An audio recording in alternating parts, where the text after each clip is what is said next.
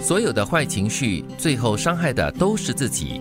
发怒是用别人的错误惩罚自己，烦恼是用自己的过失折磨自己，后悔是用无奈的往事摧残自己，忧虑是用虚拟的风险惊吓自己，孤独是用自制的牢房禁锢自己，自卑是用别人的长处轻视自己。都是自己嘞。嗯，都所以你是不。要说都是别人害的，都是对你自己 害的。你看啊，发怒真的是用别人的错误来惩罚自己，别人做错的事情可能感觉没有什么东西啦，但是你自己本身就气得不得了。你一生气，你的血管就承压，结果受伤的是你自己。是，它有个火苗，它有个催发点，也我们所说的催化剂。对所以要先看准它，然后解决它就好了。是因为那个只是一个火苗 spark 一下而已嘛，啊，对， 很短暂的，但是最后受苦的很长的时间都是自己。是，你看烦恼也是用自己的过失来折磨自己。当然，你犯了错过后呢，可能会感觉自己很挫败感啦，很很自责啦这样子。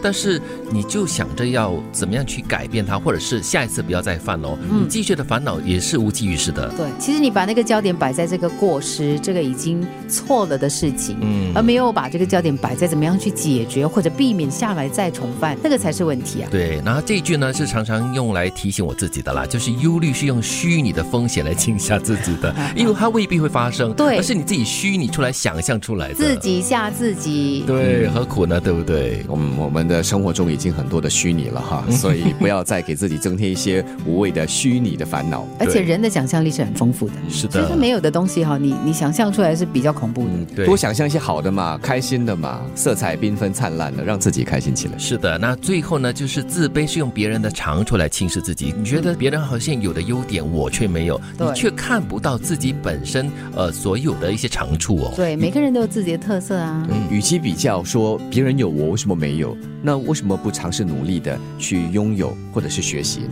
对，水不试不知深浅，人不交不知好坏。时间是个好东西，验证了人心，见证了人性。时间是个好东西，真是嗯它可以疗伤，对可以让你看透人性，什么都可以。其实时间也是个坏东西， 让你见证了人心， 见证了人性是好东西啊，你见证了之后，你才能够看清看透啊！